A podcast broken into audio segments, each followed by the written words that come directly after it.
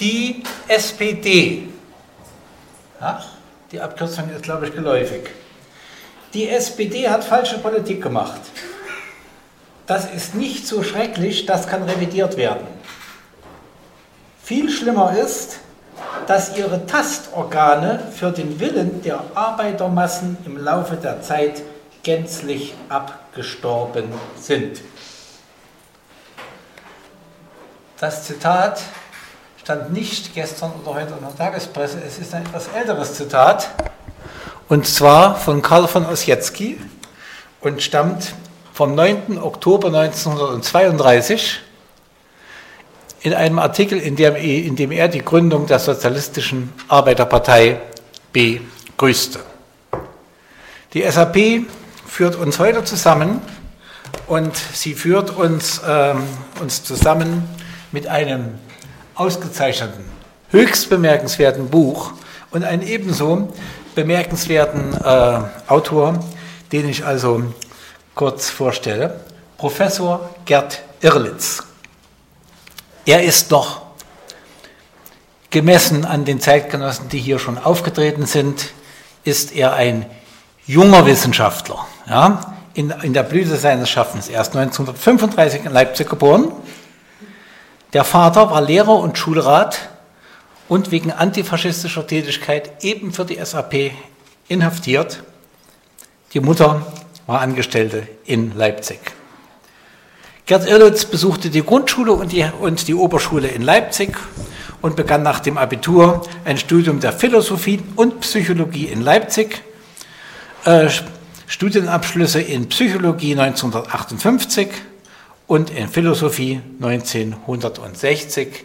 Er war Hilfsassistent und äh, auch ein äh, und auch solidarischer Beistand für Ernst Bloch, über dessen Bedeutung ich ja kein Wort verlieren muss. Er war äh, Assistent an der Martin-Luther-Universität Halle-Wittenberg, wurde aber 1959 aus dem Hochschuldienst entlassen und bekam die Chance einer, wie sich das gehört, in der DDR Bewährung in der Praxis als Leitung der Bildungsstätte der VEB Chemische Werke Buna. Und ähm, anschließend war er wissenschaftlicher Mitarbeiter einer Arbeitsgruppe am späteren Institut für Philosophie der Deutschen Akademie der Wissenschaften in Berlin. 1968 Promotion mit einer Arbeit über Probleme der Dialektik des Geschichtsprozesses im Denken Rosa Luxemburgs. Das zeitweilige Lehrverbot wurde aufgehoben und er war seit 1976 wissenschaftlicher Oberassistent am Institut für Philosophie, wo er habilitiert wurde mit einer Arbeit über den Ursprung der Moral. Nach einem Zusatzstudium an der Lomonossow-Universität in Moskau wurde er 1977 Dozent und 1983 Professor für Geschichte der antiken und mittelalterlichen, wohlgemerkt nicht der neuzeitlichen Philosophie, an der Humboldt-Universität. 1986, nach einem Aufsatz in der Zeitschrift Sinn und Form, gab es ein erneutes Parteiverfahren für ihn, gegen ihn.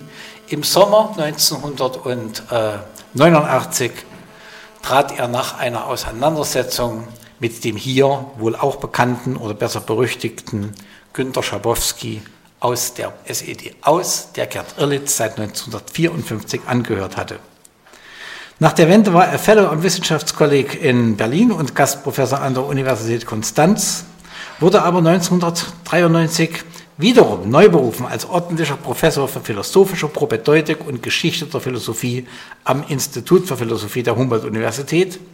1902, äh, Entschuldigung, 2000 erfolgte die Emeritierung.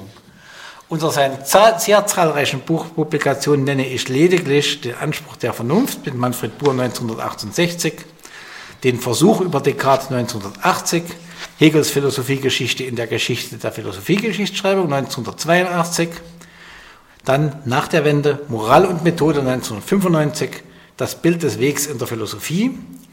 Er erarbeitete auch ein Kant-Handbuch, ähm, sozusagen in der Nachfolge von Rudolf Eisler, also dem Vater des Mannes, dessen Piano hinter uns steht, und der ebenfalls nicht ganz unbekannten Ruth Fischer.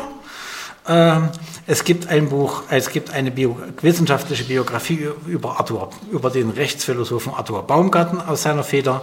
Hinzu kommen zahlreiche editorische Arbeiten, nicht nur über philosophische Klassiker, sondern auch über seinen Lehrer und Freund Wolfgang Heise. Da, mit dieser Vorstellung möchte ich es erstmal bewenden lassen. Das Buch, das Buch Widerstand, nicht Resignation, eine antifaschistische Widerstandsgruppe der SAP in Leipzig, erschien im Passagenverlag in diesem Jahr. Es ist noch neu, es ist hinten auch, es liegt hinten auch zum Kauf aus. Gerd Irlitz, das hat er in seinem Leben gezeigt, ist nicht käuflich. Sein Buch ist es allerdings. Ja. Äh, ganz kurz einiges, ein, ein paar, bevor, bevor ich unserem Gast selbst das Wort gebe, über die, äh, über die SAP. 1931 gegründet als linke Opposition gegen einen erneuten äh, Bewilligung zum Panzerkreuzerbau der SPD-Rechtsfraktion. Das führte zum, Reich, zum Ausschluss von neuen Abgeordneten und zur Gründung der Sozialistischen Arbeiterpartei. Ich nenne einige Namen marxistische Theoretiker wie Fritz Sternberg, wie Klaus Zweiling, der später in der DDR kein einfaches Schicksal hatte und ein tragisches Ende, Walter Fabian, aber auch linke, Pazifisten aus der Friedensbewegung wie Heinrich Ströbel und Richard Kleineibst, eine sozialdemokratische, marxistische, aber reformerische Linke um Max Seidewitz, Kurt Rosenfels, Anna Siemsen und August Siemsen suchte die verschiedenen, auch disparaten Flügel innerhalb der SAP zusammenzuhalten. Mit, hinzu kamen die Reste der USPD um Theodor Liebknecht und dem Sozialistischen Bund um Georg Ledebour. Die SAP verstand sich politisch als dritte Kraft, im Unterschied zur KPO, die eine Reform an Haupt und Gliedern des Kommunismus erstrebte, suchte die SAP als dritte Kraft zwischen und jenseits der beiden Arbeiterparteien SPD und KPD zu wirken. Sie erhielt 1932 einen starken Zuwachs durch einen Teil der KPO um Jakob Walscher, Paul Fröhlich, Rosi, Rosi Wolfstein, August und Irmgard Enderle, während Hans Mayer, ähm, auch ein Lehrer von Gerd Irlitz, den umgekehrten Weg von der SAP zur KPO ging. Nach eigenen Angaben hatte die SAP bis zu 25.000 Mitgliedern. Sie wurde natürlich in Mitleidenschaft gezogen durch den, äh, durch, durch den einsetzenden Naziterror. Ein Vorschlag Seide, Max Seidewitz zur Selbstauflösung scheiterte allerdings, ich möchte fast sagen zum Glück. Und im September beschloss, Dezember 33 beschloss ein illegaler SAP-Parteitag die Weiterarbeit im Geiste des revolutionären Marxismus. In den Jahren 36, 37 gab es schwere Auseinandersetzungen, die zur Spaltung der Partei führten. Ich stelle stichwortartig Moskauer Prozesse, Spanienkrieg und die Volksfrontpolitik der KPD diese de facto Spaltung einerseits der Flügel um Jakob Walcher, der pro KPD war, was ihm später nicht gedankt wurde in der DDR, und die sehr KPD-kritischen um Paul Fröhlich und ähm, Walter Fabian brachten die SAP faktisch zur Spaltung. Ähnliche Prozesse fanden auch in der KPO statt.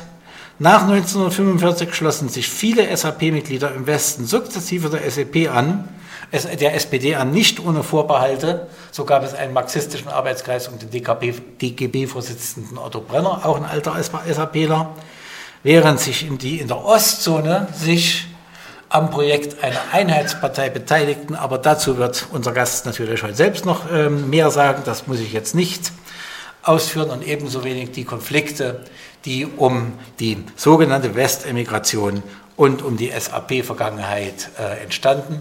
Die, äh, ich selbst heiße Mario Kessler, ich bin äh, Historiker und ich äh, freue mich also, ähm, Gerd Oerlitz jetzt das Wort geben zu können. Bitte schön. Ja, ja, besten Dank. Die Gründung der SAP 1931 ist viel bekrittelt, kritisiert und abgelehnt worden. Mit dem einfachen Argument, äh, anderthalb Jahre vor der faschistischen Machtergreifung äh, gründet man doch noch nicht eine neue Partei, so als wie ein, ein Geschäftsordnungsverfahren, was einen weiteren äh, Schwerpunkt hat, nicht wahr? So, äh, das ist eine, eine eigene Frage. Wenn man der Chronologie nachgeht, und zwar die Chronologie nach dem Ablauf auch noch betrachtet, dann kann man das sehr leicht sagen und das ist auch immer wieder gesagt worden. Aber das steht dahin die Machtergreifung des Faschismus äh, im Januar 1933 tatsächlich so sicher abzusehen war. Das ist nämlich nicht der Fall. Mit dem Determinierten, wenn man zurückblickt, geht natürlich im Augenblick, wenn das Determinierte passiert, etwas vor sich, was eben nicht determiniert ist, was noch offen ist, was Möglichkeiten enthält. Also dass auch diese Chronologie-Thematik äh, eine Frage für sich ist. Auch die bürgerlichen Parteien haben noch 32 nicht angenommen, äh, dass es zu einer solchen äh, Machtergreifung kommen kann. Es ist ja auch Hitler in einem Koalitionskabinett beschlossen worden von Hindenburg. Und der Gedanke war, dass er eingebunden werden sollte. Nun waren das zwar Leute, die sich nicht einbinden ließen, nicht wahr? Ähm, das tut kein richtiger Krimineller, dass er sich einbinden lässt. Der macht dann auf eigene Faust los. Die wirkliche Machtergreifung erfolgte nach der Ernennung Hitlers zum Reichskanzler in einer Folge von Staatsstreichen mit Gesetzerlassen. So, also das ist eine Sache für sich, die Chronologie, aber ähm, viel interessanter ist äh, an den Geschichtsprozessen nicht das, was den Ablauf betrifft, den chronologischen Ablauf, den Zeitlauf, sondern äh, das innere, der innere Gehalt der geschichtlichen Prozesse. Die Chronologie der kulturellen Prozesse ist nämlich eine andere als der Zeitablauf der äußeren Ereignisse. Die Chronologie der kulturellen Prozesse, die hat ein Vorgehen und ein Zurückwirken, so dass in jedem, was gedacht worden ist, etwas enthalten ist, was zur Zeit gehört und etwas, was über diese Zeit hinausgeht, wenn es nicht ähm, äh, Unfug ist, sozusagen, Zeitungsmeldungen, sondern die kulturellen Prozesse, die Chronologie der kulturellen Prozesse ähm, ist so, dass ein weit vorausgehendes mitgeht. Und das ist das, was für spätere beerbbar ist. Und das ist das eigentliche wenn man so sagen will, äh, lebendig sprudelnde Problem der SAP. Aber dazu dann. Ich will jetzt äh, etwas gern nur kurz sagen äh, zu dieser Widerstandsgruppe, die sich in Leipzig bildete, äh, und etwas dann noch äh, äh, zu der SAP-Gründung und dem Ablauf. Hm. Die wenn man so sagen will, diese die SAP-Gründung äh, muss man auch von den Fakten, nicht nur von der Chronologie her äh, sehen, sondern auch von den Fakten her sehen. Was waren denn das für Leute? Das waren überwiegend jugendliche Sozialdemokraten. Das war ein Jugendprojekt. Und darüber sozusagen, also wie kann denn ihr jungen Leute, wie könnt ihr denn da, wir Altern wussten doch alle, dass man schon nichts mehr tun kann der ganze Funktionärsriege der KPD und der SPD, nicht wahr? So, das war ein Teil von Sozialdemokraten, die waren die Masse der SAP, das waren junge Leute. Das Durchschnittsalter der Mitglieder der Leipziger Widerstandsgruppe betrug 21,8 Jahre. So, da waren äh, welche, die 1900 geboren waren, das waren schon die Älteren. Das ist das eine. Und der Max Seidewitz, einer der Mitgründer der SAP, der sagte auch in einem Aufsatz in der Fackel, die dann, das war die linkssozialdemokratische Wochenzeitung, um deren Fortgehen oder äh, Aufgabe es ging und da ähm, Rosenfeld und äh, Seidewitz diese Zeitschrift, eine linkssozialdemokratische Wochenzeitung, nicht aufgeben wollten. Ähm, das äh, führte, äh, war einer der Gründe mit für die Gründung der SAP, weil darin der Ausschluss die Bedingung war. Also sie sollten ausgeschlossen werden aus der, aus der SPD, als Reichstagsabgeordnete der SPD. Also diese äh, Gruppe der, äh, der, die sich zum Widerstand entschlossen hatten, das waren junge Leute, die aus, wenn wir auf die Berufe sehen, ähm, eigentlich aus der Arbeiterbewegung kam. Das waren Setzer, in Leipzig natürlich Setzer, Drucker, das ist klar, Buchhändler, aber auch ähm, es gab ja im Leipziger Westen eine starke Industrie, äh, Metallindustrie, äh, auch äh, Industriearbeiter, nicht wahr? Also diese jungen Leute. Und wenn man äh, sich fragt, wie kam es denn dazu, äh, dass ähm, äh, diese jungen Leute, als es darauf ankam, plötzlich ähm, sich zusammengeschlossen haben zum Widerstand, Dazu zählte auch deren Vergangenheit, noch als junge Leute in der Arbeiterjugendbewegung, in der Wanderbewegung, in der Kinderfreundebewegung, als Betreuer dann auch, nicht wahr? So, es gab da ein hohes ähm, Solidaritätsbewusstsein, nicht wahr? Ohne den Überhang von ähm, Solidarität schafft oder Solidarität wird geschafft davon, wenn man Heimat hat oder solche solche ähm, Sprichworte, nicht wahr? Ähm, es gab eine lange äh, Solidarisierungstradition in der Arbeiterjugend, unter der sozialistischen Arbeiterjugend. Und das war einer der Gründe dafür, dass ähm, diese Menschen sich zusammengeschlossen haben und die jungen Leute sich zusammengeschlossen haben und damit eigentlich der, sozusagen der, der Glanz, der Lichtglanz von Zukunft in jener in die Vergangenheit abstürzende äh, deutscher Geschichte war. Die, äh, das, der Titel des Buches äh, lautet also äh, Widerstand nicht Resignation. Äh, und er lautet nicht Widerstand nicht äh, Unterwerfung oder Anschluss an die, an die Nazi-Herrschaft. Die bleiben hier ganz aus. Die Masse der Deutschen zeichnete sich nicht aus damals durch stürmisches ähm, NS-Heldentum, äh, sondern durch Resignation.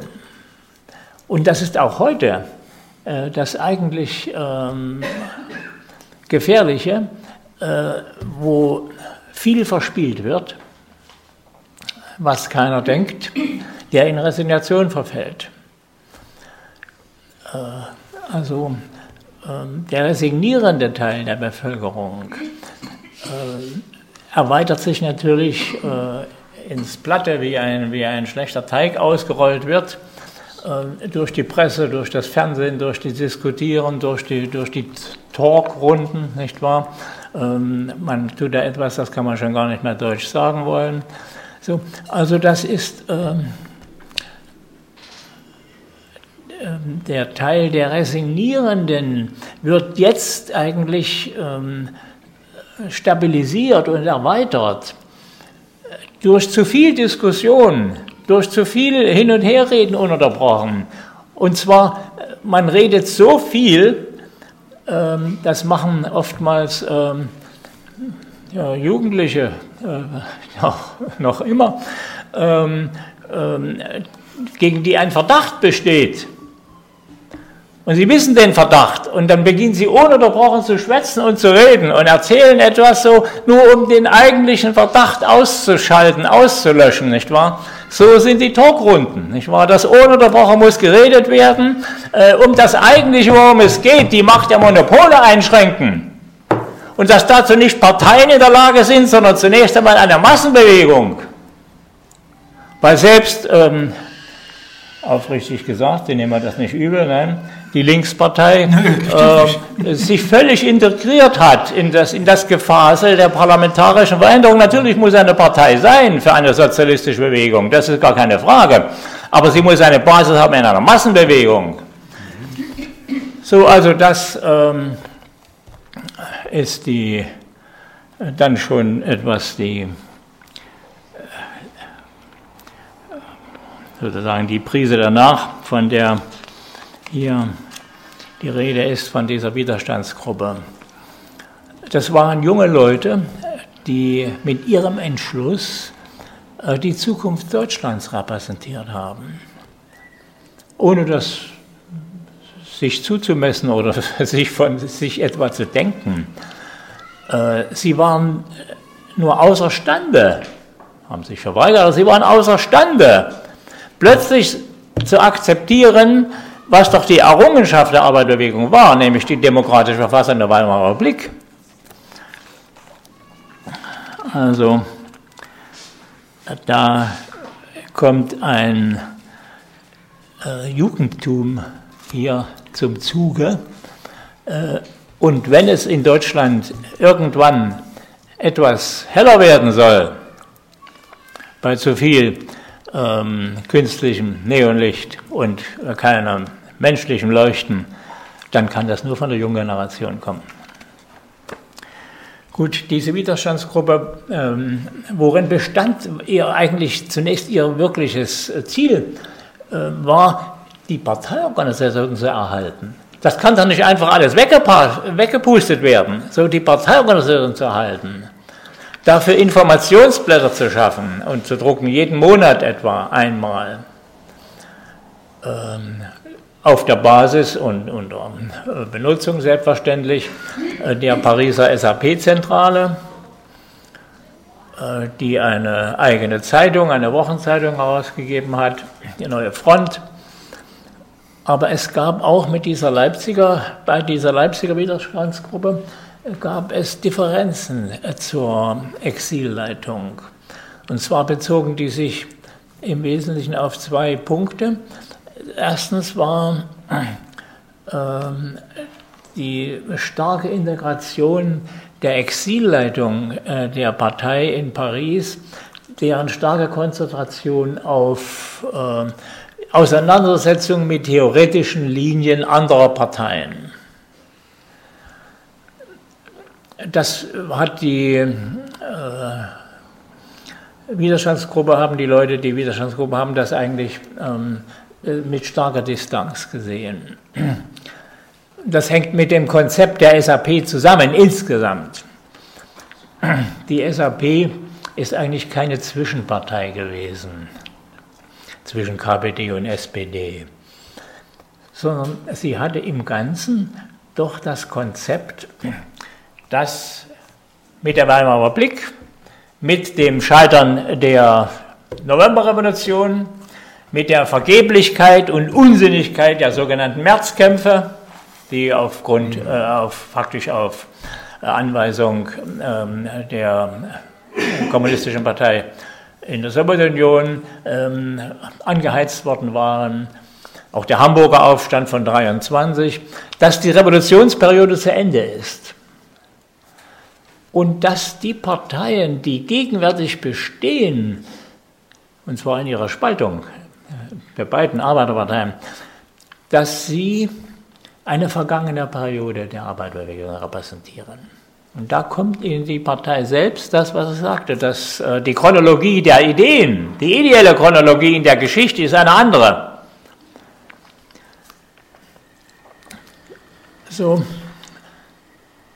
dass es für eine Zukunft der sozialistischen Bewegung nur auf einen synthetischen Prozess kommen kann. Das, und sie verstanden sich, diese jungen Leute, ähm, wie normalerweise gesunde junge Leute eine Skepsis gegen die alte Generation haben. Diejenigen, die im Sessel sitzen und ähm, das, äh, sozusagen die Realität als das, das Äußere, das, das ansehen. So. Sie waren der Meinung, dass eine synthetische Periode der Arbeiterbewegung bevorsteht, dass nämlich ein idealisierender Gedanke, ganz ohne Zweifel, aber keine große Sache kommt von sich und vor sich hin ohne den Traum von ihrer Vollendung, von, von ihr selbst, also einen idealisierenden Traum. Ohne das gibt überhaupt keinen Entschluss für, für jeden Einzelnen, gibt es keinen Entschluss im Leben, etwas Vernünftiges anzufangen wenn er nicht einen, einen Traum von der Sache hat, was werden soll. Und der Gedanke war, dass die bisherige westeuropäische Arbeiterbewegung in ihren Intentionen und Formen sich erschöpft hat und dass die kommunistische Revolution in, der, in der Russland damals und dann in der Sowjetunion dass das etwas ist, was sich demokratisieren werde.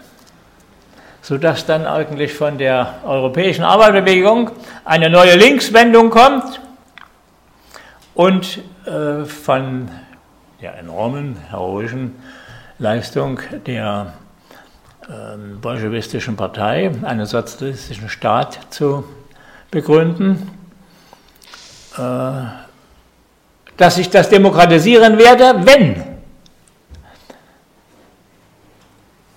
sie das tut wenn sie das vermag. Alles andere ähm, geht sozusagen ähm, mit, mit dunkler Stimme der Kontrabass mit. Dann, dann schrumpft das. das. Also dieser Gedanke, eine neue Periode der Arbeiterbewegung, eine synthetische Periode.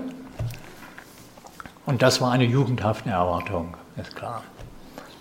Und für diese Erwartung waren diese jungen Leute, es war eine Gruppe von 30 etwa, äh, für diese jungen Leute war das die, ähm, die Basis ihrer, von der ihr Wille und ihr Mut ähm, bestimmt war. Und dieses, äh, dieses, dieses Gangs ins Dunkle, in der Nachbarschaft wie ein Fremder zu leben, in der Heimat wie einer zu leben, ähm, der nicht dazugehört, und aber zugleich das Entscheidende zu tun. Das war der Entschluss dieser Leute der Widerstandsgruppe. Ähm, also sie haben versucht, die Organisation aufrechtzuerhalten. Monatlich etwa jeder 50 Pfennig ähm, eingezahlt in eine gemeinsame Kasse für Reisen der Mitglieder. Sie haben dann versucht, auch äh, sehr wagehalsig und etwas ähm, leider dadurch sich auch zu sehr zu erkennen gegeben, Verbindungen von Leipzig aus nach Zeitz, nach Naumburg herzustellen. Die gab es auch, aber dadurch wurde dann das äh, zu offen, wie überhaupt diese Widerstandsgruppe einen ähm, entscheidenden Schwachpunkt hatte. Und der bestand darin, dass es zu groß war. Mit einer, äh, sie haben eigentlich versucht, die Stadtteilorganisation, die die SAP hatte, die ursprünglich von der, von der SPD kamen, das waren ja ursprünglich alles SAP-Leute, äh, SPD-Leute, so diese Stadtteilorganisation aufrechtzuerhalten, einem Leiter Leipzig Nord, Leipzig West, Leipzig Ost und so fort, das war eine zu große Widerstandsgruppe, die dadurch auffiel durch verschiedene Aktivitäten. Einer, das, dessen ein Mitglied, ähm, ähm, bei dessen Eltern traf sich die Leitung dieser Gruppe. Und das war ähm, in dem Mehrfamilienhaus eine Bäckerei und äh, Verkauf und hinten im Hof waren, ähm, war die Bäckerei und fuhren also oft natürlich dann auch Wagen rein, äh, Pferdewagen damals noch in Leipzig, äh, mit Mehlsäcken und anderen Sachen und da wurde auch so. Äh, und der Gedanke war, dass das doch äh, genügend, äh, äh, äh, genügend Schutz bietet für, für häufige Besuche in dem Haus. Nicht wahr? Es ist aber doch dann auch bemerkt worden, äh, dass das eigentlich nicht Leute sind, die mit der Bäckerei was zu tun haben da hinten, weil das Spitzelsystem der NSDAP sehr ausgefuchst war. Und weil ähm, das deutsche staatsbürgerliche Naturell zum Spitzelsystem besonders geeignet ist. Das, das, kommt aus der preußischen Vergangenheit, aber auch aus der, der baden-württembergischen, bergischen Vergangenheit. Die sind nicht besser, nicht wahr? Ähm, die, ich meine von damals, also 33, 32 und so, äh, diese, ähm, also lange, lange Königreiche, wenn Königreiche eigentlich schon über das, das Zeit dessen überschritten ist, nicht wahr? Ähm, die führen äh, zu einer staatsbürgerlichen Bravheit, äh, die eben krummbeinig macht, das ist gar keine Frage. Und äh, das ist also diese Gruppe, das sind, die sind dann beobachtet worden. Das war eine der Ursachen. Und die andere Ursache ist allerdings, dass ähm, die SAP insgesamt nicht ausreichend auf die illegale Zeit eingestellt war. Also die Sozialdemokraten, die die SAP gegründet haben und geleitet haben, auch in dem sächsischen äh, Landesverband, ähm, das waren Leute, die waren eigentlich ähm, ähm, so, äh, wie die, wie die Bolschewiki gearbeitet haben, nicht wahr? Aller fünf Jahre nach Sibirien und dann von da aus wieder zurückwandern nach Petersburg oder nach irgendwohin so. Äh, und diszipliniert arbeiten, ohne mit offiziellen, mit, mit legalen Organisationen zusammenarbeiten zu können. Nicht wahr? Das hat dieses, dieses Lenin-Trotzkische ähm, sozusagen äh, siegreiche Frostklima geschaffen, nicht wahr? Das ein, ein, ein politischer Egozentrismus, den man auch in Frage stellen kann. Denn es hat natürlich äh, die eigentliche Machtergreifung 1917, das war nicht das große Problem. Die ist leicht erfolgt mit wenigen äh, Kräften. Ähm, die eigentliche ähm, Prüfung für diese ähm, Machtergreifung entstand damit, ähm, daraus eine kollektive und Stadteigentumswirtschaft zu entwickeln. Und das war unmöglich. Da wäre es durchaus möglich gewesen, ähm, das waren ja die Auseinandersetzungen gewesen mit, mit in der Bolschewiki-Partei, ähm, äh, dass sehr lange Vertrau Lenin vertraute Führer in der bolschewistischen Partei, Zinoviev, Kamenev, die waren gegen die Machtergreifung.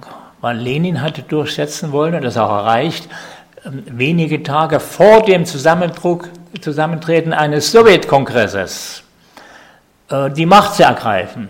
Er hat dann einen beinahe fiebernden Brief am Abend des 25. Oktober geschrieben an die Politbüromitglieder ähm, äh, die Sozialisten haben nicht das Recht, sie haben die Pflicht, solche Entscheidungen, Sozialismus oder nicht, Revolution oder nicht, nicht in wankelnden ähm, Beratungen und Beschlüssen von Kongressen zu überlassen, sondern sie haben äh, die Macht zu ergreifen. So. Keine Frage, dass das ähm, Marx der gleichen Auffassung gewesen wäre. Aber sie ist äh, sehr fragwürdig, denn das hat diese Isolierung ähm, dann herbeigeführt, und natürlich dann auch ähm, äh, die ähm, autoritäre Verhärtung ähm, und den, den ganzen Weg so schwer gemacht. Gut, äh, an, jeder, an jeder richtigen Entscheidung ist das Gegenteil auch wahr. Ähm, es ist dadurch ähm, bis in den Beginn der 30er Jahre eine Industrialisierung äh, geschaffen worden, die die Basis bot, die mächtigste Militärkraft Europas, die der Imperialismus äh, damals hatte, zu besiegen und zurückzubringen. Also kurzum, das ist jetzt nicht, ähm, ist schon eine Abschweifung, verzeihen Sie.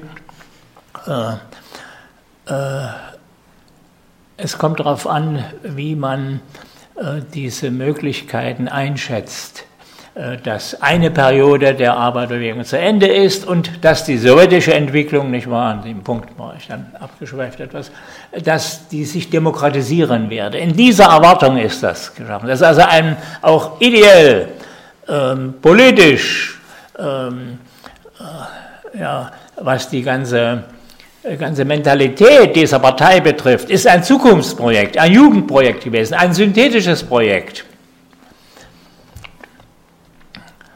Und das hat ihnen die Kraft gegeben, äh, also dann, äh, als es darauf ankam, äh, in Gefahr derselbe zu bleiben, der man war vor, vor der Gefahr. Das ist die Kunst im Leben. Gut, es gab dann also bei der SAP in Dresden auch einen Spitzel und bei einer Beratung, die im Dezember 1934 stattfinden sollte, äh, ist es ähm, dazu gekommen, äh, dass ein Delegierter dieser Leipziger Widerstandsgruppe äh, einem Spitze, der als SAP-Landesleitungsmitglied auftreten konnte, und da war noch ein echtes Landesleitungsmitglied dabei, das also auch nicht wusste, dass das ein Polizeispitzel ist, hat er die Daten angegeben und von da aus äh, fing die Verhaftung an. Das war am 31. Dezember. Und am 1. Januar, am 2. Januar begannen dann in Leipzig die Verhaftungen. Aber sie war doch so gut getarnt, die Gruppe, ähm, dass einige Mitglieder bis zum April weitergemacht haben. Und einer, ähm, äh, ein ganz äh, sehr junger Mann, der in dieser Widerstandsgruppe war, war 1914 geboren. Der war der Herbert Hedlich. Äh, er hat sich dann, als die äh, Leitungsgruppe verhaftet war, bereit erklärt, die Leitung zu übernehmen. Und dann haben sie äh, versucht, mit der Reichsleitung der SAP die auch neben der Pariser Exilleitung noch bestand, in Berlin Verbindung aufzunehmen. Und haben Geld zusammengelegt und haben einen zu dieser alten Adresse geschickt, unter der ähm, bis irgendwann, weiß ich nicht, immer noch äh, die Reichsleitung äh, residierte, äh, Vertreter, illegaler Vertreter in Berlin. Mit einem Brief, um verdeckt mitzuteilen, was losgeht, also Onkel Erwin äh, hat sich in Dresden eine Grippe zugezogen mhm. äh, und hat aber unvorsichtigerweise uns dann angesteckt, als er nach Leipzig kam, sodass wir alle erkrankt sind. So. Also ähm, es ist, äh, nicht wahr, in der Katastrophe Märchenstunde, gar keine Frage. Bei Leuten, äh, die die Kraft, Energie haben, ähm, die das, was, was Macht hat, was sich breit macht, äh, der Kraft ihrer Überlegungen, ihrer Gedanken äh, zurückdrängen konnten. Und das war erfolglos. Die Adresse gab es gar nicht mehr. Der fand dann, der, der, fuhr dann wieder zurück, hatte also keinen Zweck. Dann wurden aber auch die alle verhaftet. Die Verhaftung der SAP-Mitglieder in der Nazi-Zeit ist ganz äh, merkwürdig verzögert gewesen. Und zwar ist diese Partei nicht bekannt gewesen. Ähm, die waren auf die Kommunistische Partei, auf die Sozialdemokraten, auf andere äh, Friedensorganisationen. Ich war der Herbert Thiel in dieser Widerstandsgruppe, äh, der war Leiter gewesen der, der Friedensbewegung, der Jugendfriedensbewegung in ganz Deutschland. Der wurde dann mit der höchsten Strafe äh, verurteilt, zehn Jahre, und ist aber 45 dann verstorben, einfach an den Bedingungen der Haft. Nicht wahr? Ja, kurz vor der Entlassung äh, starb er dann im Zuchthaus.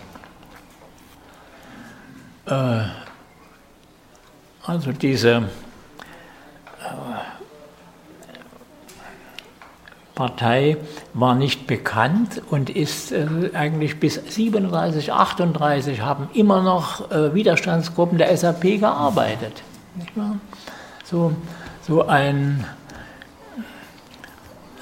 ein Überhang von, von Mut, von, von Zukunftserwartung äh, und das gibt es eben nur bei Gleichgültigkeit gegenüber dem Faktischen. Kurz also es kam zu diesem Prozess äh, und die NS-Rechtsprechung ähm, ist äh, sehr verändert worden, gleich in den ersten Monaten der Nazi-Herrschaft. Und die Tendenz äh, in den äh, Gesetzen, es gab kein endgültiges Strafrecht, ähm, weil die Strafrechtsreform, die schon äh, eigentlich kurz nach der Bismarck-Zeit begonnen wurde, immer noch nicht zu Ende gebracht wurde. Das haben auch die Nazi-Richter, also die Nazi-Justizverwaltung nicht zustande gebracht. Die Hauptveränderung war eine Einebnung des Unterschiedes von Erfolgs- und Willensstrafrecht. Also schon der schlechte Wille kann äh, zur Verurteilung führen, kann als Rechtsgrund und nicht die Vollendung einer Tat. Und damit ist natürlich der Subjektivierung äh, des Rechts, der Rechtsprechung Tür und Tor geöffnet gewesen. Und es kam dann nur darauf an, dass man Richter hat, die sozusagen auch, es gibt ja in jeder Gesetzgebung einen Ermessensspielraum des Richters, gar keine Frage, eine hohe Verantwortung, nicht wahr? Nach, nach Paragraphen ist kaum wirklich ein Fall individuell interessant übrigens äh, für Recht, für, für so etwas, worauf dieser Staat besteht, auf Rechtsgrundsätzen. Äh, Im Strafrecht, aber auch in anderen Rechtssachen, Wirtschaftsrechte. Es ist kein Fall nach dem Paragraphen zu behandeln in Wirklichkeit. Das muss nicht so weit gehen wie im kaukasischen Kreidekreis von Brecht, nicht wahr? Wo der Richter Azdak ähm, dann unter Angst und Zittern ähm, das Richtige entscheidet und versucht sich ähm, sofort ähm, zu entfernen und zu verschwinden. Also das, ähm, aber diese Einebelung des Unterschieds zwischen Erfolgs- und Willensstrafrecht ist die Basis gewesen. Äh, zu diesem, äh, dieser Widerstandsgruppe äh, kann natürlich auch jetzt und von einer neuen Partei äh, wird das auch getan, ja, ich meine der AfD, äh, eingewandt werden, naja, dass sie verurteilt werden, das ist ja wohl klar, sie haben ja gegen bestehende Gesetze verstoßen. Sagen auch da Leute, die, die etwas entschiedener sind, also die auch die Zukunft dieser AfD repräsentieren, weil sie Kerle sind, ich weiß nicht, wie Höcke, so, das ist schon, mit denen lässt sich, mit denen lässt sich, wenn es losgeht, natürlich was machen, denn es ist ja in Wirklichkeit nicht eine rechtsextreme oder gar eine populistische Partei, populistisch sind die alle, alle Parteien, nicht wahr, das ist, äh, das ist sozusagen der, der Geburtsschaden der Partei, dass sie populistisch sein muss in dem parlamentarischen System, ist ja klar.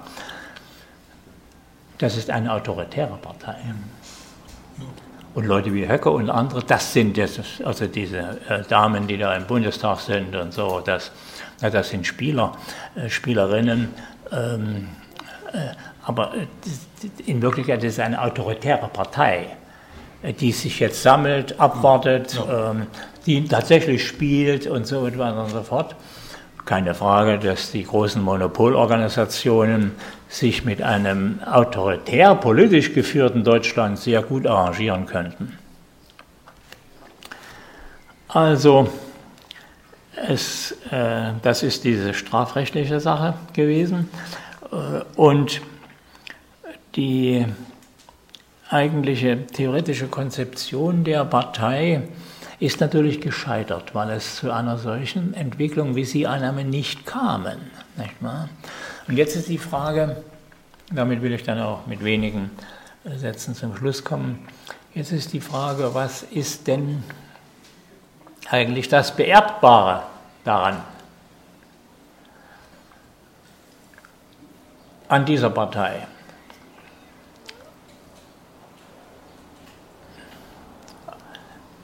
Also erstens mal natürlich, dass es eine sehr kleine Partei war dass sie neben den großen Parteien ähm, einen Weg für sich begann. Nicht wahr? Alles Echte, alles Große geht los äh, bei Außenseitern.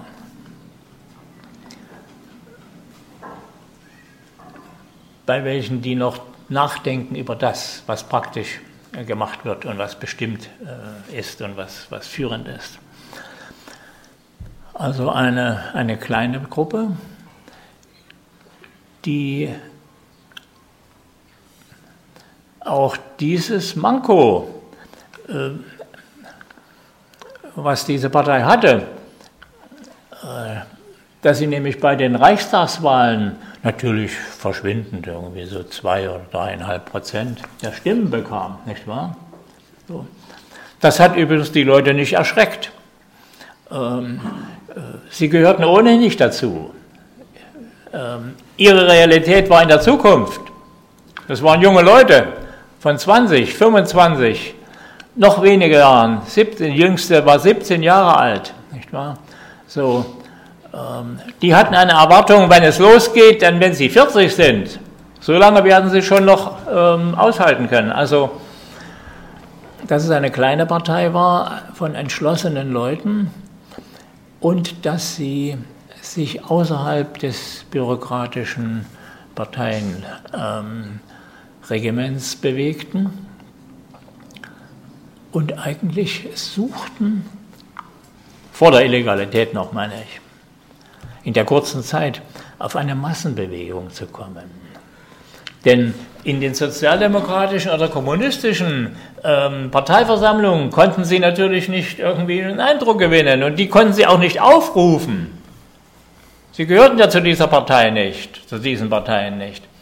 Also dass sie auf eine Massenbewegung gingen, äh, dass man ähm, für bestimmte konkrete Ziele Gruppen der Bevölkerung organisiert auf die Straße zu gehen. Das ist meiner Ansicht nach das wichtigste, der wichtigste Punkt, wenn man äh, nachdenkt darüber, was ähm,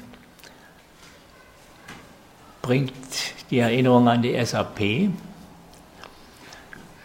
für die gegenwärtige sozialistische Bewegung. Äh, ganz eindeutig, dass die äh, Linkspartei äh, sich in das parlamentarische System natürlich eingegliedert hat und ja auch unter großen Widerständen und Verleumdungen der Sozialdemokraten und der CDU ohnehin ähm, natürlich äh, das auch durchsetzen mussten. Ähm, aber ähm, zurzeit verspielt sich natürlich das eigentliche Problem, um das es in dem wirklichen, äh, der wirklichen realen Kritik äh, an dieser Gesellschaft geht. Äh, Rentenniveau oder Grundrente und alle solche Sachen, das ist so, so Pflegeversicherung und äh, keine, äh, keine Verpflichtung für Organspenden oder doch. Also da kann man, äh, kann man eine eine ganze Latte in den Wind hängen.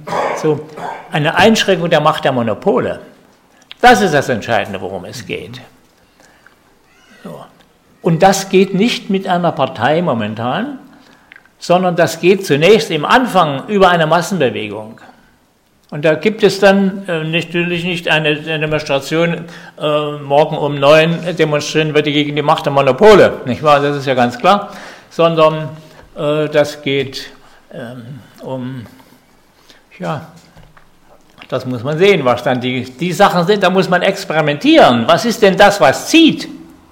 Wo kriegt man denn eine Massenbewegung hin in einer Stadt? Die dann überspringt in andere Städte, nicht wahr? So.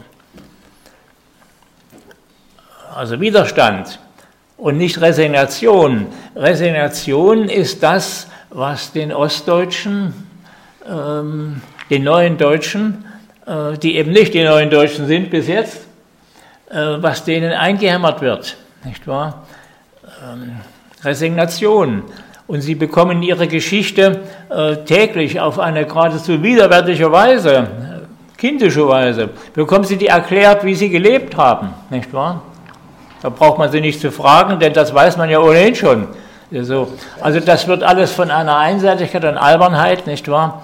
Ähm, äh, man, es gibt ja inzwischen Dinge, das gehört nicht, jetzt nicht zum Thema, nur seien Sie mir nicht böse, ich mache gleich Schluss. Ich bin gar nicht böse, nee, ganz im also, Es gibt ja inzwischen Dinge, das hält man einfach nicht für möglich. Wenn ein Autor darüber eine Satire in einem Drama oder in einem, im Kabarett schreiben würde, äh, da würde man das als einen flachen Witz ansehen mit sowas, wie zum Beispiel dieser, dieser D-Day gefeiert worden ist, nicht wahr? Das ist zur Befreiung Europas vom faschistischen Joch. Ja, aber wenn man selbst ein Mann, der ähm, ein ernsthafter konservativer Politiker war, wie Churchill in seinen Memoiren, der gibt da Geschehen dazu, dass Stalin wiederholt geschrieben hat, sie sollen endlich eingreifen, sie sollen endlich die zweite Front eröffnen. Und man hat so lange gewartet, um zu sehen, ob es nicht doch eine Wende im Osten gibt. Und als es klar wurde, dass diese Rote Armee, wenn sie nicht eingreifen, bis zum Atlantik durchmarschieren wird, dann haben sie den D-Day organisiert ohne Frage Eisenhower nicht, aber Montgomery ist ein begabter General gewesen, äh, der diese Landung ähm, geplant und organisiert hat. Das ist schon eine militärstrategische, äh, eine der großen Leistungen, nicht wahr? So, das, das erinnert an, an Sachen, die bei Flussüberquerungen oder sowas, bei Eilmärschen, die Cäsar gemacht hatte, nicht wahr?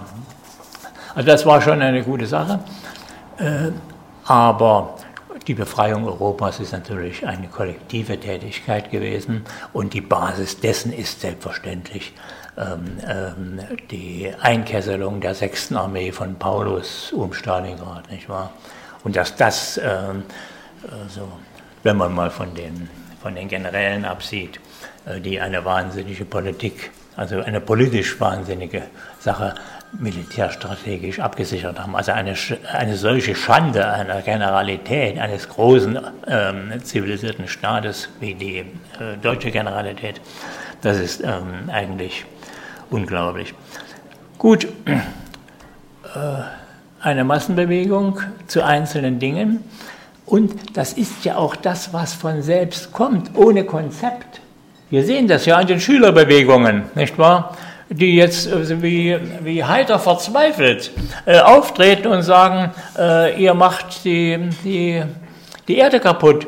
Und ähm, ich habe ein äh, Konzept gelesen von, von Rainer Land, was er bei dem SPD-Vorstand vorgetragen hat, äh, äh zum, äh, also eine linkssozialistische Politik zu machen, sowas so. Äh, da sind Daten drin, dass in zwei Generationen, wenn es so weitergehen wird, weite Regionen der Erde nicht mehr bewohnbar werden sein. Nicht mehr bewohnbar sein werden. So sieht das aus, nicht wahr? So.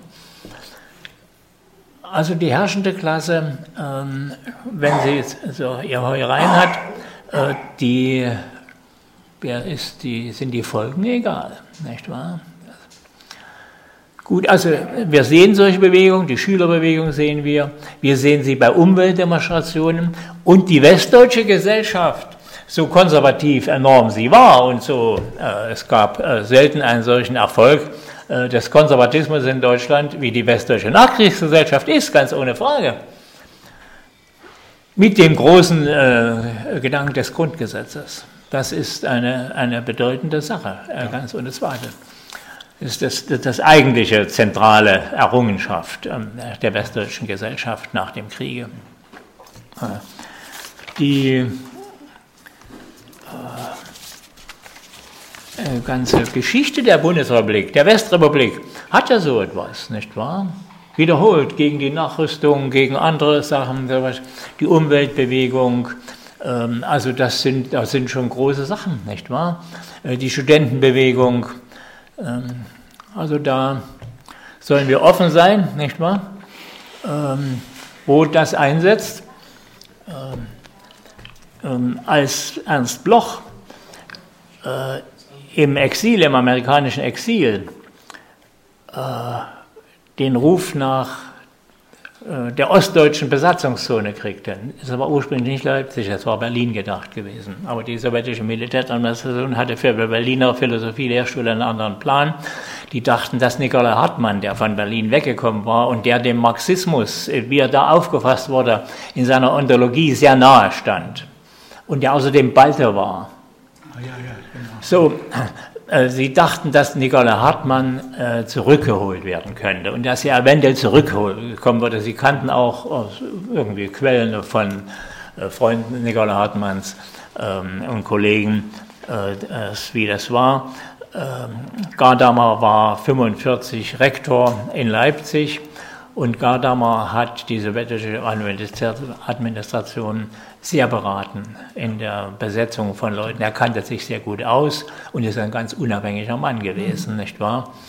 Ich erinnere mich, wie mein Vater nach Hause kam, er war Schulrat in Leipzig und sagte, also der Gadamer, ich hatte das nie gedacht, das ist ein hochvernünftiger Mann. Ähm, er musste sich als Schulrat äh, auch natürlich mit der Universität besetzt, äh, absprechen, ähm, äh, was, was Lehrerstellen betraf und so etwas. Und er sagte, ja, der Gadamer, der sagt zu mir, na, jetzt wird doch hoffentlich, 45, jetzt wird doch hoffentlich die deutsche Sozialdemokratie nicht den gleichen Fehler machen, äh, der nur in die Katastrophe führen kann wie 1918.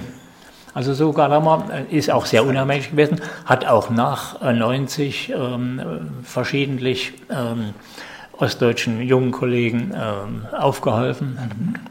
Und er war außerdem derjenige, als Habermas seine Bildschrift fertig hatte und Horkheimer und Adorno zu feige waren, ihn zu habilitieren mit dem Thema, Gadamer hat es durchgesetzt, dass das gemacht wird. Ich dachte, also, er, hätte, ich dachte er hätte sich bei Habermas hätte sich bei Abendrot in Marburg habilitiert. Oder? Dann, das hat aber, also das hat aber Gadamer organisiert, dass ah, das ja. gehen soll, natürlich. Ah.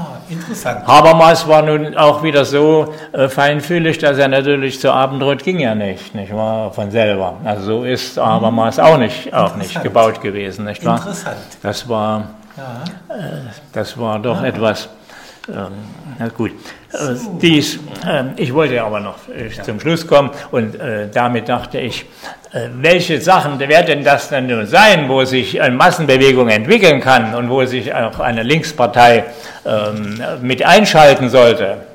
ohne denken, dass sie etwa die Führungsposition dazu einnehmen sollte. Also dass diese Bewegung aufstehen, das ist natürlich im Grunde das Einzige, was wirklich sinnvoll ist gegenwärtig. Bloß da kann man nicht zwei äh, hohe Funktionäre einer Partei an die Spitze setzen, nicht wahr? Also einer im Hintergrund, ähm, der sozusagen, ähm, es gibt doch diese, äh, diese berühmten Schachspielereien, Betrügereien, nicht wahr? Dass einer äh, gegen eine, einen Apparat spielt, so etwas. Und es sitzt ein kleiner spanischer ja, ja. Zwerg, sitzt ja, unterm Tisch und schiebt das nicht. Also, also äh, so nicht, äh, sondern Bloch äh, kriegt diesen Ruf in die sowjetische Besatzungszone und es wird in einem kleinen Kreis, es waren ganz bescheidene Leute mit wenig Geld, also ein kleiner Freundeskreis, ähm, äh, setzt sich zusammen und einer hält eine Abschiedsrede. Und es war ja bekannt, dass Bloch nur nachts arbeitete, alle seine Bücher mhm. nachts ja, ausgearbeitet. Ja. Ähm, also lieber Ernst, du hast, wir haben gesehen, wie du Nacht für Nacht dein Tagewerk vollbringst und so. Das, äh, wir wünschen dir das und gestatte, äh, dass ich ähm, mit einer Scherzfrage ende. Sage aber, was würdest du denn auswählen?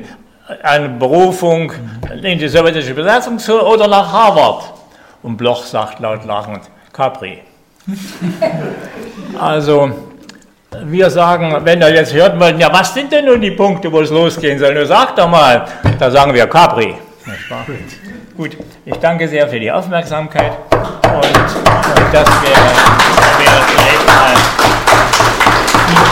das zu der und ich, ähm, und, und ich danke Gerd Erlitz ganz herzlich für einen äh, ebenso klug strukturierten wie äh, engagierten Vortrag, der uns nebenbei gezeigt hat, äh, dass die Geschichte der SAP keine Geschichte von gestern ist, sondern uns noch etwas zu, etwas zu sagen hat. Und da kann ich natürlich, fällt mir natürlich ein anderer Kronzeuge ein, einer aus der, einer aus der SAP-Jugend von damals, nämlich Willy Brandt. Willy Brandt hat, Willy Brandt hat auch als Kanzler der Bundesrepublik und vor allem danach, ja, als Präsident der Nord-Süd-Kommission, äh, hat er sich immer wieder äh, auf, äh, auf seine Erkenntnisse der SAP gezogen ja, und, und, und gesagt, wie wichtig es ist, äh, äh, Freiheit in sozialer Gleichheit, ja, dass, beide, dass nur beides zusammen Demokratie, äh, Demokratie ausmacht und die, und die KPD hatte damals den Freiheitsgrundsatz vergessen und die, und, und die SPD vor 1933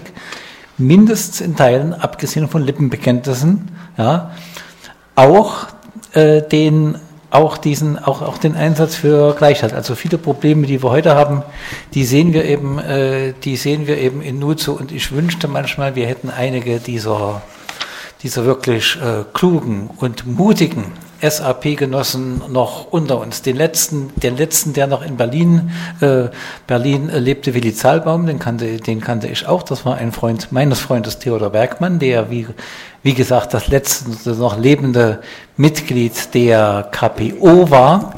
Und ich kannte ja auch noch die letzten beiden überlebenden Mitglieder von Neubeginn, das Ehepaar Erich, Erich und Hilde Schmidt. Die sind nicht nach Amerika, äh, nicht aus Amerika nach Deutschland zurückgekommen, sind aber beide fast 100 Jahre alt geworden und waren also äh, bis zuletzt äh, auch ähm, interessiert und natürlich auch in Amerika äh, politisch engagiert. Und es ist natürlich nun an uns, denn wenn ich mir, wenn ich mir in der Runde gehe, sehe, dann sehe ich hier zumindest keinen mehr, der also die äh, Versäumnisse der SPD nach 1918 und die revolutionären Dummheiten der SPD, äh, der KPD in den Jahren 20 äh, bis 23 mitgemacht hat. Nein, die sind hier, die sind heute nicht anwesend. Aber es ist an uns natürlich, das weiter, das weiterzutragen. Und Gerd Irlitz hat in seinem Buch, hat einen Teil seines Buches der Arbeiterkultur gewidmet. Zuerst, als ich da las, habe ich gedacht, was hat das mit dem Thema SAP zu tun? Und es hatte natürlich sehr viel zu tun, weil, äh, weil, weil, weil Gerd, Gerd Oellitz den Begriff der Arbeiterkultur erstens nicht statisch fasst und zweitens also auch nicht auf die kulturellen Äußerungen direkt ähm, eingrenzt, sondern die politischen Äußerungen, die politische, sondern, sondern, sondern die politische Kultur interessiert, äh, untersucht und eben gesehen hat, diesen doppelten Auftrag, einerseits zur, einerseits die Bildung eines Klassenbewusstseins, ja, aber andererseits natürlich auch das, äh, das äh, also im Inneren, aber andererseits natürlich auch die, die Werte, die am Beginn der Arbeiterbewegung standen, zu, zu bewahren, gegen jede Korrumpierung zu bewahren, ja, auch unter, unter den Bedingungen der Legalität und sogar unter den viel, sehr viel schwierigen Bedingungen der Illegalität. Ich habe also aus dem Buch von Gerd Oerlitz eine, eine Menge, ähm, Menge gelernt. Natürlich wusste, ich, natürlich wusste ich auch einiges von Familienmitgliedern, von Freunden meiner Familie, wie es also,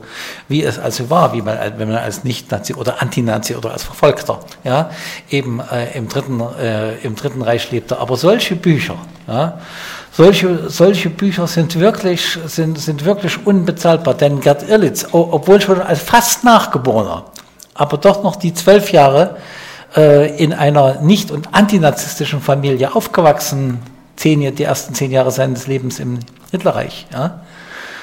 Äh, er war eben noch nah genug dran, um diese, um die Erkenntnisse und Erfahrungen seiner Eltern und seiner Elterngeneration ähm, zu bündeln, in sehr, sehr lesbare Wissenschaft zu übersetzen und uns weiterzugeben. Und dafür sollten wir ihm wirklich äh, sehr danken, denn das ist ein, denn er hat sich einen wissenschaftlichen und politischen Auftrag gestellt, ja, dem sich jeder auf seine Weise und in seinen Beruf von uns stellen muss.